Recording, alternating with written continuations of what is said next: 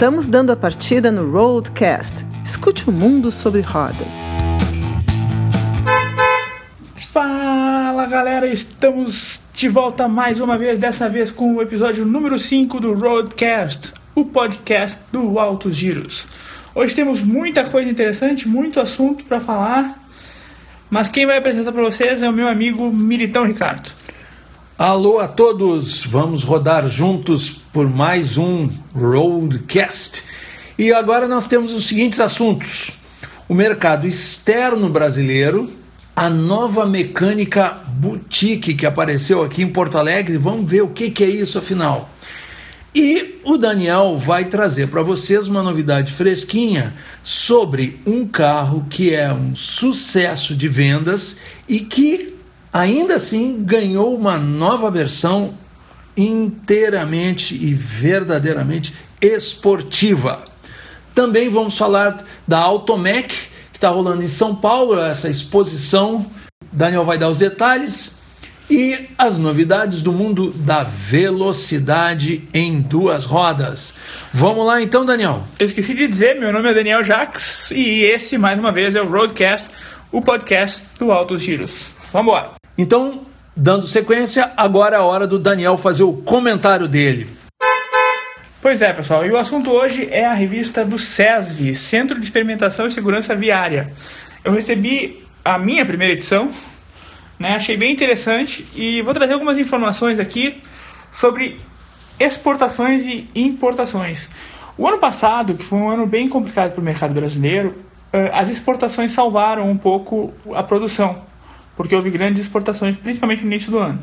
Mas, curiosamente, segundo a reportagem aqui da revista do SESV, uh, em 2017 foram exportados 766 mil veículos, enquanto no ano passado foram 629. Então, mesmo no momento em que as exportações salvaram o mercado, salvaram a, o, a produção brasileira, já houve uma queda em relação ao ano anterior. No setor de máquinas agrícolas e rodoviárias, Enquanto em 2017 foram 14 mil, no ano passado foram apenas 12.700. E falando também em importações, no mercado, no, nas montadoras associadas à ABIFA, Associação Brasileira de Empresas Importadoras e Fabricantes de Veículos Automotores, a Kia Motors foi responsável por 31,2% das importações, a Volvo 18,2%, a Jaque 10,3%, a BMW 7,4% e a Suzuki 6,5%. Land Rover, Lifan, Jaguar, Mini, Porsche e as demais ficaram com os restantes 40% do mercado.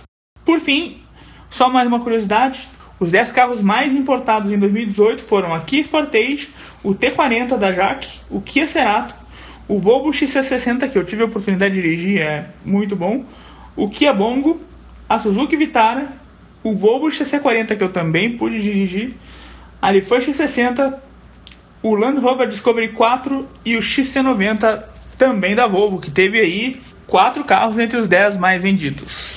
Apenas algumas curiosidades de mercado, vamos adiante. Então, pessoal, agora o Daniel vai nos contar essa novidade que apareceu aqui em Porto Alegre, que é o Connect Car.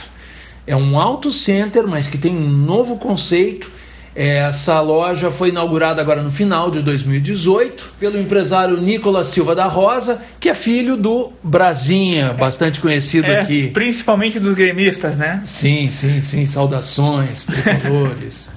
pois é, e é bem interessante o conceito, né? Ela fica ali perto na, na Silva Só, para quem é daqui é fácil localizar, do lado do, do posto Ipiranga. Uh, e traz muitas inovações mesmo, além de, de e é um auto center pequeno, são quatro, apenas quatro posições, né? Mas ela traz, por exemplo, uma coisa que é interessante, que é o sistema de assinatura. A partir de R$ 29,90 por mês, tu tem uma série de serviços que tu não paga quando precisar fazer alguma manutenção, alguma troca de óleo e tal. Mas vamos deixar o Nicolas nos contar direitinho como é que é essa história. Bom, a Connect Car, né, ela veio para o mercado para trazer algumas inovações para o setor de manutenção automotiva que foram inspiradas em alguns outros segmentos que não tem muita conexão com o setor automotivo, né? É, algumas coisas até inusitadas, inclusive uma identidade olfativa, né, que a gente vai ter aqui, é uma essência nossa que estamos desenvolvendo, e vamos ter uma identidade olfativa da Connect Car, uma coisa que é impensável às vezes para um, uma oficina, né? É, além disso também, vamos ter uma, uma mensalidade para um clube de assinatura, que é o Connect Club, onde você vai pagar a partir de R$ 29,90 por mês e vai ter acesso a diversos benefícios, dentre eles a manutenção do carro, que é essencial ali para o bom funcionamento, geometria, balanceamento, rodízio de pneus, oxigenização, que é uma higienização do ar-condicionado, rodízio, e enfim, outros, outros itens, além disso, alguns descontos também. Né? Então, é uma proposta inovadora que não existe ainda no mercado brasileiro, né? então entrando aí no mercado para inovar realmente. Né? E aqui é uma, uma loja pequena, uma loja é... compacta, né? Compacta. Exatamente. É. Tem quatro lugares aqui? Na verdade, são, é, são quatro boxes de atendimento, entre eles uma geometria, uh, e também um, pode ser feito algumas manutenções no piso, né? Sem elevador. Mas uh, são quatro uh, atendimentos simultâneos com carro elevado. Né? É um espaço compacto, né? Nós temos prateleiras elevadas, né? Para facilitar ali a, a, a circulação de carros, né? Então a loja foi toda pensada para entrar em menores espaços do que um centro automotivo ocuparia, né? Que é uma tendência no mercado. Ter estruturas menores, mais enxutas, uh, auxilia na expansão. Sim, e aí tu disse que a partir de 29, então 29 tem o básico, mas o cara pode... Tem, tem planos premium, né, que a gente chama, que tem a, acesso, né, além, além de, dos benefícios, tem outros descontos uh, e outras possibilidades ilimitadas, e também a, a busca do carro em casa e entrega em casa, ou no trabalho, onde ficar melhor. Né? Então tem mais esse benefício aí também.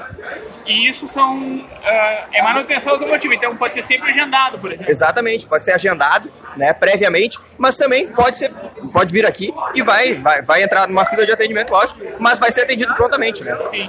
E existe a ideia de, de ampliação? Exatamente, nossa meta é, é, chegar em 50 lojas em 5 anos, tá? É uma meta agressiva, né, uh, inicialmente, mas eu venho estudando o mercado de franquias há dois anos, mais ou menos, né? Eu tive uma consultoria ano passado inteiro, né, junto ao Sebrae, onde nós desenvolvemos um modelo de franqueabilidade e esse ano, nós, uh, 2019, a gente vai estar formatando isso aí para comercializar franquias em 2020, né? Então, o negócio em si, ele nasce pronto para ser franqueado, né? Então, uh, é diferente de adaptar um negócio para vender franquias. Então, ele já tem diversas uh, facilidades ali para poder franquear depois. Não vai ter muitas adaptações, né? Então, o negócio é que nasceu para expandir. E isso é uma coisa que tu pensa, tu falou em cinco anos. Vai primeiro solidificar isso aqui ou tu já tem alguma coisa? Eu já tenho projeto de abertura de uma nova loja dentro de 12 meses. Na verdade, eu tenho estudo de mais de 120 pontos em Porto Alegre. Né? Na verdade, antes mesmo de implementar essa loja, aqui a gente fez um estudo de geomarketing, né? uma empresa parceira, a Space Hunters, e, de, e, e, e elegemos esse como o melhor ponto uh, do, dentre os estados. Né? Então a gente tem outros pontos ainda que estamos estudando e já vamos entrar o ano 2019 em negociação ali para abertura de uma nova loja em Porto Alegre. Tá, e agora um pouquinho de quem é o Nicolas. Bom, o Nicolas é um sonhador. Na verdade, o empreendedorismo é, foi uma forma que eu encontrei de mudar o mundo. Eu sempre quis mudar o mundo. E a Connect Car é, é o meio para eu fazer isso aí. Né? Eu realmente é, acredito nisso e essa expansão ela é muito mais relacionada em querer mudar o planeta do que qualquer outra coisa, tá? Porque a gente tem uma proposta, tem dois pilares da Connect Car, né? A sustentabilidade e a segurança automotiva, segurança no trânsito, né? Então tem que respeitar esses dois itens, né? A gente tem que ter uma opção que vai ser um custo-benefício. Por exemplo, se cortou um pneu lateral, ecologicamente seria bom remendar ele, né? Mas por segurança não pode. Então tem que respeitar as duas coisas, né?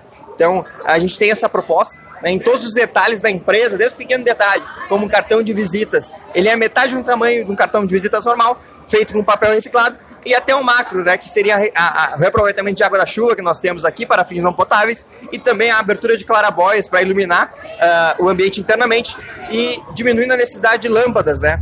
Inclusive, assim, ó, tudo que a gente pensar na Connect a gente vem é, otimizando a questão de, de, de, recursos naturais. Né?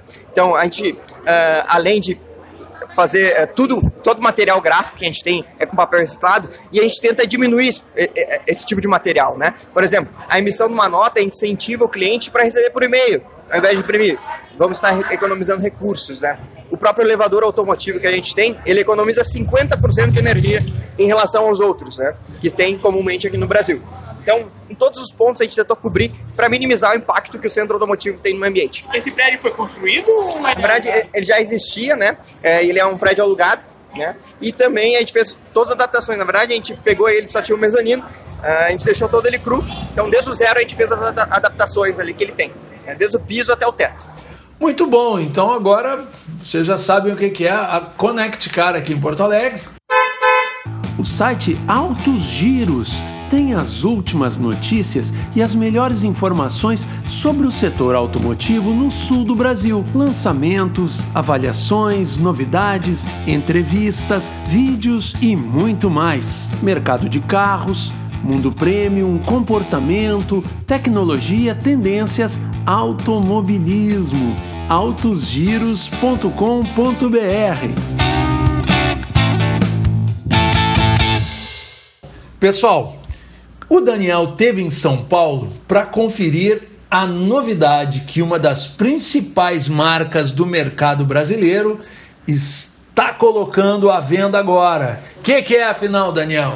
Pois é, eu estive em Mogi das Cruzes a convite da Fiat para conhecer o novo Argo Trekking, a versão esportiva do compacto, né, do modelo lançado no, no mercado brasileiro há dois anos.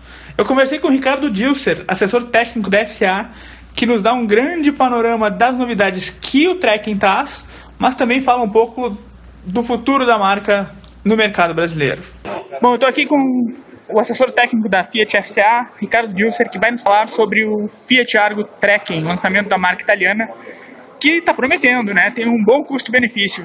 É, é legal estar com a imprensa especializada aqui, com os jornalistas mais representativos do Brasil, porque é um termômetro, né? Um termômetro que é aquilo que a gente vai encontrar no mercado. Obviamente a gente faz muita pesquisa e trabalha muito. Ninguém solta e lança carro sem no escuro, né? A gente sabe aonde o carro vai chegar, quanto ele deve custar, o que o cliente quer. Mas o primeiro termômetro com a imprensa é muito interessante. O que a gente está vendo aqui, nesse encontro aqui com a mídia, é que dois pontos estão sendo muito elogiados. Primeiro, o preço. É um carro que parte aí de R$ 58.990 e é o mais competitivo da categoria. Quando a gente olha para a concorrência, a concorrência está trabalhando aí a partir de 62, 63, 64, tem carro até de 67 mil reais e a gente aí com praticamente 59 mil reais é um preço muito competitivo. E o segundo ponto que a imprensa também está elogiando é o handling do carro. Isso é legal porque mesmo a gente tendo aumentado em 4 centímetros a altura do carro trekking, do Argo Trekking com relação ao Argo Drive, a gente conseguiu manter ainda os níveis de conforto, de estabilidade e de segurança que a gente tem no Drive 1.3, que já era um carro muito elogiado com relação a handling. Isso é bacana porque solidifica, né, e até agradece as mais de 25 mil horas que nós tivemos de trabalho de engenharia só nas suspensões. Então, para que a gente conseguisse aumentar a altura do carro e, de fato, deixar ele trekking, né, não só no nome, a gente trabalhou em mola, trabalhou em amortecedor, trabalhou num pneu. Então, é um carro que ficou mais alto, ficou robusto, com um visual bem interessante e que de fato propicia uma dirigibilidade muito melhor agora nos pisos mais acidentados. Seja ele no asfalto, na buraqueira que a gente tem no dia a dia aí dos grandes centros, seja naquele seu passeio para a praia, para o sítio no final de semana. Então é um carro muito interessante nesse segmento dos hatches aventureiros. Falando na questão do aventureiro, até alguns dos concorrentes apresentados, eles são aventureiros na maquiagem. Né? Tem muito pouca diferença técnica. E agora tu acabou de falar uma série de diferenças técnicas que fazem realmente do Argo Trekking um carro com perfil diferenciado. Mas ele também traz uh, detalhes de visual, né? que são exclusivos dele. Eu queria que tu falasse, por exemplo, do que, que ele traz. É, o Argo Trekking vai ser facilmente encontrado nas ruas, né? Ele tem, para começar, assim, o que mais chama atenção realmente são os pneus. Os pneus on off-road dão uma característica bem robusta ao carro. E de fato eles são, porque são pneus mais robustos. Aí nós temos ainda o adesivo no capô, que é legal porque ele dá uma aparência bem diferente com relação aos demais Argos. E assim, o teto bicolor, pintado em preto. Todos os logotipos da Fiat são em preto nesse carro. E aí denota assim, uma exclusividade bem bacana. E olhando rapidamente por dentro, a gente vê que tem a grafia trekking no encosto dos bancos, novas costuras e novo tecido. É um carro facilmente reconhecido, um carro que traz ainda mais robustez com relação ao design do Argo. E poucos sabem aí, vou até antecipar uma informação quase que exclusiva. Um dos principais motivos de compra do Argo é o design, seguido pela tecnologia da conectividade da central multimídia, que esse carro traz também de série, né? Com capacidade de projeção do celular, para que você possa usar Google Maps, o seu Waze, o seu Spotify. Então o Argo Trekking realmente entrega um visual aventureiro, mas mais do que isso e diferente dos concorrentes, ele tem muito trabalho de engenharia para que possa ser um carro mais alto, um carro mais robusto, um carro verdadeiramente trekking. Isso dá muito orgulho para todos nós aqui na Fiat Automóveis. Maravilha. E ele vem quando o Argo está quase completando dois anos. Quase dois anos e um momento de muito sucesso, né?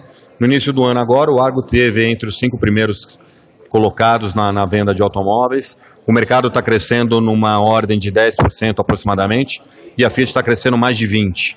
Então, isso faz parte do sucesso desse line-up novo que a gente está trabalhando, que começa com Argo, Papmob, Cronos, a Toro é um carro sensacional e que está ajudando bastante nesse rejuvenescimento da marca e nesse aumento de share. Então é um bom momento para o Argo Trekking chegar, é um bom momento para o Argo e é um bom momento para a Fiat. E aí o Argo também foi falado que ele está dentro de uma série de lançamentos desse, dessa renovação do line-up. Como você falou, tem o Mob, tem a Toro, o Argo e o Cronos. Serão quantos modelos até? São mais 15 novos lançamentos entre atualizações da linha que nós temos e novos carros que vão chegar até 2025. Ainda é cedo para a gente falar, tem bastante água para passar embaixo da ponte, mas é um momento muito importante para a marca, né? um momento aonde nós baseamos a nova história da Fiat naquele sucesso anterior. Uma marca que é muito ligada à inovação, à tecnologia e que a gente costuma dizer que é a marca mais brasileira de todas as instaladas aqui no Brasil, né? Porque todos os nossos grandes lançamentos, todos os nossos carros, grandes carros de sucesso, foram carros que nasceram no Brasil. Quando a gente olha a concorrência, a gente vê que os carros estão vindo de fora, né? E aí, só no segmento aqui do Argo, eu poderia citar pelo menos aí meia dúzia deles. Mas o Argo foi desenvolvido no Brasil, como o Uno foi desenvolvido no Brasil, como o Mob foi desenvolvido no Brasil, como a Toro foi desenvolvida no Brasil. Então é a marca mais brasileira de todas elas. Isso é muito bacana pra gente. É isso aí, galera. Vamos esperar então as novas, os próximos lançamentos da Fiat no Brasil. Só ressaltar aqui que o Argo Trekking ele é equipado com motor Firefly 1.3 de 109 cavalos de potência e 14,2 kgfm de torque. Eu tive a oportunidade de dirigir no asfalto e na terra. E dá pra dizer que ele é bem gostoso, bem suave. O motor responde muito bem o Firefly, que já equipava as outras versões e também no, no Uno. E no, no Off-Road, por exemplo, claro que não foi um circuito pesado, né? Porque é um carro urbano. Mas mesmo assim dá para sentir a, a, suavidade da suspensão, que foi bem trabalhada, como o Dilson falou. E para quem não é muito do automóvel, fica pensando, ah, 3, 4 centímetros de altura não fazem diferença? Fazem diferença. Né? É bem interessante. Ressaltar também os pneus on e off-road que foram desenvolvidos pela Pirelli especialmente para o Argo Trekking. E os detalhes que deixam ele muito bonito, em breve nós vamos ter as, todas as informações no site do Autos Giros, mas o teto bicolor, o adesivo no capô, as marcas da Fiat em preto, que seguem uma tendência de mercado, mas deixaram ele também mais bonito. Além, é claro, do nome Trekking nos bancos dianteiros, nas laterais e na tampa traseira. Vamos em frente com o Roadcast 25. O site Altos Giros tem as últimas notícias e as melhores informações sobre o setor automotivo no sul do Brasil. Lançamentos, avaliações, novidades, entrevistas, vídeos e muito mais. Mercado de carros, mundo premium, comportamento, tecnologia, tendências, automobilismo. autosgiros.com.br Voltamos aqui com o nosso Roadcast e agora a gente traz para vocês as notícias da 14ª edição da Automec, a Feira Internacional de Autopeças, Equipamentos e Serviços. Esse ano, gente, a feira estava focada no mercado de transporte com veículos comerciais leves e pesados. E aí, Daniel, quais são essas novidades aí? O que, que teve de interessante na Automec? Está tendo de interessante porque a Automec começou no dia 23 e termina no final dessa semana. Mas quem vai trazer as novidades é o meu amigo, parceiro e nosso é, correspondente no mercado de pesados, Leonardo Andrade. Fala, Léo. Saudações transportadoras, é isso aí, já. A gente está aí essa semana com a Automec, né, que acontece de 23 a 27 de abril lá no FP Expo, que é já um tradicional local de feiras, né, onde já aconteceram a Finatran, o Salão do Automóvel e a Intermodal. E a feira está bastante grande, viu, utilizando os dois pavilhões lá do, do São Paulo Expo, muito movimentada, viu? É, eu acho um evento bastante interessante. Não tive ainda a oportunidade de ir, mas tem várias marcas que a gente acompanha, marcas relevantes, né? E, e alguns lançamentos. Uh, bom, é, é, quase um salão do automóvel do mercado de autopeças, né? Com certeza. A Automec é o evento líder na América Latina para os setores de reposição e reparação com veículos leves, pesados e comerciais. Ele reúne as principais marcas do mercado, lançamentos e soluções, além de ter aquele viés interessante para o local para aprendizagem, né? Através do conteúdo e das experiências, porque o, o pessoal que trabalha com oficina mecânica vai muito à feira para ter contato com as novas tecnologias e no, os lançamentos de peças que tem no mercado. Legal. E a, lá na feira, cara, a gente uh, visitou, a gente participou da coletiva da ZF, né, que é a patrocinadora master do, do evento, e a ZF trouxe aí, por meio da ZF Aftermarket, mais de mil lançamentos, cara, foi o maior número de lançamentos é, em, em, relação a componentes, é, sabe que eles trabalham aí com eixos, componentes para driver train, uh, transmissões também, e foi bastante, uh, bastante movimentada lá a, a, coletiva deles, e algumas informações interessantes. O João Lopes, que é o presidente, né, o diretor da, da ZF Aftermarket, apresentou lá uh, as ações que eles têm nesse mercado e uma, uma delas é o Amigo Bom de Peça, que é uma ação que eles fazem com os reparadores. Eles distribuem os conteúdos deles, treinamento e, e novidades de componentes da ZF, por meio das redes sociais, e eles fazem o treinamento online desses mecânicos. Só para você ter uma ideia, em dois anos eles já emitiram 24 mil certificados de mecânicos que fizeram os cursos deles. Além disso, eles também apresentaram lá uma parceria muito interessante que eles estão fazendo com o Truckpad, que é aquele aplicativo que liga o, o caminhoneiro à carga. Sim. Esse aplicativo tem aí mais de 500 mil usuários no Brasil, né? E a ZF, como parceira deles, desse sistema, ela consegue uh, fazer pesquisas e perguntas para os caminhoneiros para saber aí sentir a temperatura, que tipo de caminhão que o cara tem, qual tipo de peças que ele utiliza, é a inteligência da, da informação também aplicada no mercado de reposição. É bem interessante, né? Esse aplicativo, o Truckpad, ele acaba se tornando uma big data do setor, né? Exatamente. E também eles apresentaram lá a ação né, do vendedor bom de peça, que é voltada para os distribuidores. Então a ZF está muito focada nessa questão do relacionamento, né, de chegar até as oficinas e distribuidores de peças, que são os grandes players do mercado deles. Muito legal, muito legal. E que mais você viu lá na Automec aqui para os ouvintes do Roadcast? Eu também visitei o estande da Meritor, que é um dos grandes fabricantes de eixo, né? E componentes de, de driver train também. E a Meritor uh, trouxe para a feira aí diversas novidades, né, diversos modelos novos de eixo. Só para você ter uma ideia, já, hoje no Brasil existem pelo menos um milhão de caminhões rodando por aí com componentes Meritor. E eles uh, apresentaram na feira lá, eles acabaram de atingir a marca de um milhão de litros do óleo uh, lubrificante que eles utilizam nos eixos diferenciais dele. Números muito grandes, assim, que mostram a forte presença da Meritor no nosso mercado. Com certeza. E para você ter uma ideia, já somente a Scania é um fabricante que não utiliza os componentes da Meritor, porque a Scania fabrica os próprios eixos, né? A Mercedes-Benz também fabrica os próprios eixos, mas utiliza uh, os componentes da Meritor nos chassis de ônibus que eles vendem para o programa uh, Caminho da Escola, um ônibus que é utilizado aí também no meio rural, né? Ele precisa ter bastante resistência e usa Meritor. Bem interessante, bem interessante.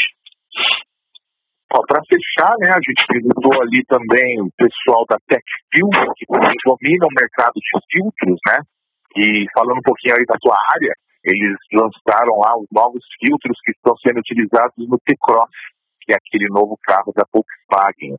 Sim, Além disso, e eles reforçaram né, a importância da troca dos filtros Eles trabalham com filtro de água, de ar, de combustível, de Arla 32 e também de ar-condicionado e filtro de cabine, né? Você sabe que filtro de cabine é a saúde dos ocupantes do veículo. Com certeza, né? Respiratória e até bacteriana, né? Em... Exatamente. A importância disso. E foi assim um paraíso aí para quem trabalha com, com reparação e peças, muitos acessórios também, muitas ações voltadas para o pessoal que trabalha com reparação. Uma feira muito legal, muito importante, né? E foi, um prazer estar lá. Essa semana a gente ainda vai lá para fazer mais algumas matérias, mas basicamente assim, os principais tópicos da Automec é isso aí. É, e pelo, pelo volume de lançamentos uh, e um evento focado no setor comercial, mostra que também o setor de autopeças tem um otimismo na recuperação desse mercado, né? Exatamente, e é esse clima que a gente sentiu lá, viu? Só para ter uma ideia, somente hoje, no dia de hoje, eles bateram aí a marca de 50 mil visitantes, viu? É um número bastante expressivo. Com certeza, mas olha, não foi só de Automec que a gente viveu essa semana, viu? Como na, na última edição do Roadcast a gente já tinha adiantado aí para os ouvintes, a gente está acompanhando aqui a questão do caminhoneiro, né? A questão dos fretes. E essa semana o governo federal se reuniu e criou aí algumas um pacote né, de, de medidas para melhorar as condições dos caminhoneiros, porque eles estavam aí numa greve iminente, né? Uh, o governo federal lançou uma linha de crédito de 500 milhões de reais para os caminhoneiros utilizarem para compra de pneus e também vai liberar 2 bilhões de reais para a melhoria das estradas. Isso a gente já tinha dito na semana passada. Exatamente. A novidade é, a novidade é, é que esta semana, especificamente nessa terça-feira, né, dia 23, a, o governo federal soltou aí uma nova tabela de frete e está prometendo aí utilizar um gatilho. Toda vez que o diesel aumentar mais de 10%, eles vão fazer um reajuste na tabela de frete. E nessa terça-feira pela manhã, a gente publicou a nova tabela. E para você ter uma ideia, cara, o site do Transporte Brasil até caiu, saiu do ar de tanta, tanta gente acessando é, para utilizar essa tabela, porque ela está bem mais equilibrada e os caminhoneiros recebendo isso aí com bastante otimismo. É, o, o, são duas boas notícias, né? Isso que parece que vai organizar um pouco a, essa questão que estava meio periclitante, né? Pelo menos até que o governo ache uma nova forma de, de, de resolver isso, porque me parece que como o combustível vai seguir aumentando, a tabela do frete vai aumentar, e isso pode pressionar a inflação, né? Exatamente. A gente sabe que a política de reajuste né, de preço da Petrobras é atrelada a, ao mercado internacional, né? Então a flutuação do preço do diesel fica muito à mercê da flutuação do dólar e também das, dos índices econômicos do mercado internacional. E por isso que o governo decidiu aí fazer esse gatilho para que o, o caminhoneiro tenha a famosa e tão desejada previsibilidade. Né? Ele, ele, precisa saber quanto ele vai gastar de diesel hoje, semana que vem, mês que vem, para ele poder fazer as contas e poder seguir aí com o seu trabalho em paz. Sim, não adianta ele pegar um frete bom, aí o diesel aumenta, ele perdeu dinheiro, né? Perdeu o valor do dinheiro. E outra coisa que esse momento mostra é o, a qualidade e a seriedade do jornalismo da Agência Transporte Brasil, né? Pois é, a gente está se esmerando aí toda manhã fazendo as rondas, a gente está de olho no Diário Oficial, e acompanhando de perto esse assunto que é tão importante não só para os caminhoneiros, mas para todos os cidadãos, né? Que a gente até comentou aí no último programa que transporte de carga tem a ver com a vida de todo mundo, né? Todo mundo, exatamente. Não só economicamente, mas socialmente, pessoalmente, higiene, enfim, tudo que a gente comentou da outra vez, né? É, basicamente é isso que a gente tem essa semana. Vamos continuar acompanhando aí as repercussões né, dessas ações governamentais em relação aos caminhoneiros e seguimos aí a vida em movimento, de olho no transporte de carga e de passageiros. Maravilha, El. Muito bom, muito boas as informações mais uma vez, sempre agregando conteúdo de qualidade ao Roadcast.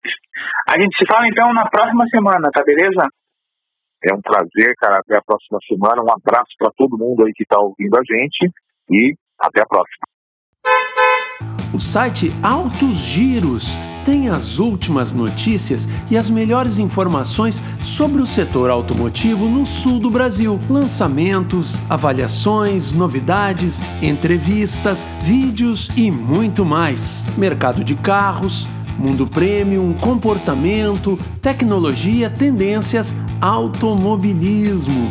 autosgiros.com.br Muito bem, e o Roadcast segue agora acelerando em duas rodas porque chegou a hora do Renato Gava nos trazer as novidades do mundo das motos, da motovelocidade. Fala aí, Renato. Por aqui estamos na expectativa, meu amigo. Estamos aqui a, é, apostos esperando que chegue o 5 de maio, data do Grande Prêmio da Espanha, Grande Prêmio de Jerez de la na belíssima região de Andalucia, na Espanha, e é uma prova, Daniel, que tem tudo para pegar fogo. Tem um piloto espanhol que está por baixo, e é o caso do Jorge Lourenço, que conhece muito bem o circuito, mas ainda não se acertou com a Honda, e ele não vai ter chance melhor este ano de mostrar que veio. Enquanto o Marx sempre briga pela liderança, ele não está conseguindo rodar entre os dez primeiros. Para um tricampeão como ele, realmente é uma situação um pouco incômoda, eu diria até vexatória. Só que ele, digamos assim, está longe de ser a bola da vez, ou então a grande estrela da prova. Essa, para você ter uma ideia, Daniel, fazia muito tempo que eu chegava na quarta etapa da, da competição com uma disputa tão frenética para ver quem é líder. Hoje, o primeiro colocado é o italiano Dovizioso da Ducati, que tem 54 pontos. Atrás dele está o compatriota multifamoso Valentino Rossi, que tem 51. E em terceiro lugar, o surpreendente é, Alex Rins, piloto da Suzuki, que conseguiu ganhar a última prova depois de três anos sem que a Suzuki conseguisse primeiro lugar, o topo mais alto do pódio. Ou seja, todos eles estão brigando milimetricamente para assumir liderança. O Mark Marques, atual campeão, o garoto de ouro, maior é, fadado, não só ganhar o campeonato, mas principalmente ganhar essa prova em Redes da Fronteira, tem 45 pontos. Isso porque caiu na última prova quando liderado. Certamente o Marques agora vai vir com uma faca nos dentes, tem tudo também para apertar ainda mais os seus concorrentes para tentar vencer essa prova. Mas, Daniel, tem um brasileiro também que vai estar no circuito, meu amigo. Ah, é? Sim, sim. A gente já, já mencionou aqui no programa, vale lembrar. O Nathan Kawakami, que, digamos assim, é um brasileirinho feito no Japão. Ele cresceu aqui, se julga brasileiro, corre com as bandeiras do Brasil e é tratado como brasileiro. Só que ele tem dupla cidadania. Os pais dele, que são, que são brasileiros, foram para o Japão trabalhar e foi justamente nesse período que ele nasceu. Voltou para o Brasil bebezinho é, e corre de moto também desde criança e ele vai ter a sua primeira chance na Moto 3. É, vou até relembrar que a gente já falou uma outra oportunidade aqui, ele vai é uma espécie de prêmio né, para os melhores pilotos que estão como hookers, como, como que estão tudo bem ao longo das provas pelo mundo. Ele vai correr uma, essa prova pela equipe Andréas Pérez, que é, uma, que é uma fundação, uma fundação que tem uma história até um pouco triste, mas enfim, nada a ver uma coisa com outra. Ele tem, ele vai correr é, pela Moto 3, não deve, em princípio não participa das próximas etapas do campeonato, mas todo ano, quem acaba quem se dá bem nessa prova, quem mostra serviço, certamente tem tudo para ser chamado no ano seguinte ou até participar de outras provas importantes pela Europa. Eu falei história triste porque o André Pérez era um piloto de 14 anos que morreu num acidente aos 14 anos, isso em 2018. Ah, mesmo assim, a família dele continuou com essa fundação e hoje apoia novos pilotos, apoia pilotos que estão despontando aí pelo mundo, pilotos jovens, para que eles tenham um foco, possam se manter na pista, possam continuar correndo e também correndo melhor, por uma causa boa, da melhor maneira possível. Essa prova, o único probleminha, Daniel, é para quem gosta de madrugar, quem gosta de sair no sábado à noite, vai ter uma tarefa um pouco mais complicada. Afinal de contas, a Moto 2 tem a largada prevista para ah, perdão, Moto 3 a largada prevista para 6 horas da manhã. A Moto GP, a categoria principal, começa às 9 horas da manhã. Muita expectativa mesmo, meu amigo. É bem interessante. Madrugando para assistir esporte a motor, como nos é, velhos tempos. É verdade, queria só me dar uma explicação agora, Guilherme, falando um pouco sobre o Superbike. Também ali, meu amigo, ferveu o suco pro lado dos japoneses. a, a Kawasaki estava acostumada a ganhar de todo mundo, passar por cima na Superbike, agora está literalmente entrou numa guerra, não, literalmente não, mas está, é, digamos assim, reclamando muito da Ducati. A Ducati venceu as, as últimas 11 provas com o Álvaro Bautista, e ele está passando por cima, tá, tá, simplesmente parece que corre sozinho, está ganhando muito com a Panigale, é, Panigale de quatro cilindros. O que, que a Kawasaki reclama? Que essa moto não é uma moto de rua, como exige a categoria. Que é uma moto toda de pista, mas que fizeram para rua alguns modelos. E, e os japoneses têm lá a sua razão. Realmente a Panigale é uma moto praticamente impraticável no mundo todo, questão de preço, né? Ela entende muito pouco. A moto no Brasil custa mais de 200 mil reais. E, realmente ela é toda preparada para a corrida, é toda preparada para a prova. Não tem tanto o espírito da categoria Superbike. Para quem não sabe, a Superbike são motos de linha, são motos de fábrica. É, isso ocorria, é, ocorria, ocorria não, ocorre ainda aqui no Brasil. Motos que são linhas, que são é, basicamente iguais às motos que você compra na concessionária, com poucas alterações. A MotoGP não, são protótipos, são motos feitas para corrida, motos feitas para mostrar que a fábrica atende melhor e até o que ela imagina no futuro das pistas. Mas há uma diferença muito grande. No Brasil, por exemplo, as superbikes rodavam em torno de, ah, perdão, em torno de um segundo, um segundo e meio por volta. Elas acabam perdendo para esses protótipos. Para quem, eh, quem participa de prova, um segundo e meio por volta é uma semana, meu amigo. Sim, com certeza. Uma Williams na Fórmula 1 atual, né? Boa comparação. Muito bem, então temos o próximo GP de Jerez de la Fronteira, tradicional pista espanhola, no dia no dia 5 de maio, a prova principal ocorre às 9 horas da manhã, as categorias de base começam a partir das 6 horas da manhã. Quem for para a noite é bom, sei lá, tomar um, tomar algum estimulante, alguma coisa para acordar muito cedo, ou então nem dormir de vez, né, Daniel? Deixa para dormir depois das 10 da manhã, mais ou menos. É isso aí, muito bem. Então vamos aguardar ansiosamente aí as emoções da MotoGP na Espanha. E a gente volta a se falar na próxima semana. Tá certo, Daniel. Um grande abraço, amigo. Valeu, Gavão. Um abração. Então, andamos sobre duas rodas agora com o Renato. Gente, atenção. Vocês gostaram de algum assunto aqui? Querem comentar alguma coisa? Querem bater um papo sobre automóveis? Não concorda com alguma coisa? Tudo bem, fala com a gente. Então, deixa o seu comentário aqui no nosso playlist do YouTube, nos outros canais no Anchor, no iTunes, no Spotify e também pelo e-mail podcast@autosgiros.com.br. Vai ser um prazer responder as suas perguntas, as suas dúvidas, inclusive sugestão aqui para assunto de, de reportagem, comentário. Manda ver aí que a gente rebate daqui e vamos batendo essa bola aí, vamos fazendo este bate-papo. Ok, pessoal? Maravilha! Então vamos encerrando mais uma edição do Roadcast, esta de número 25. Então, Daniel, um grande abraço e até a próxima, pessoal. Até a próxima.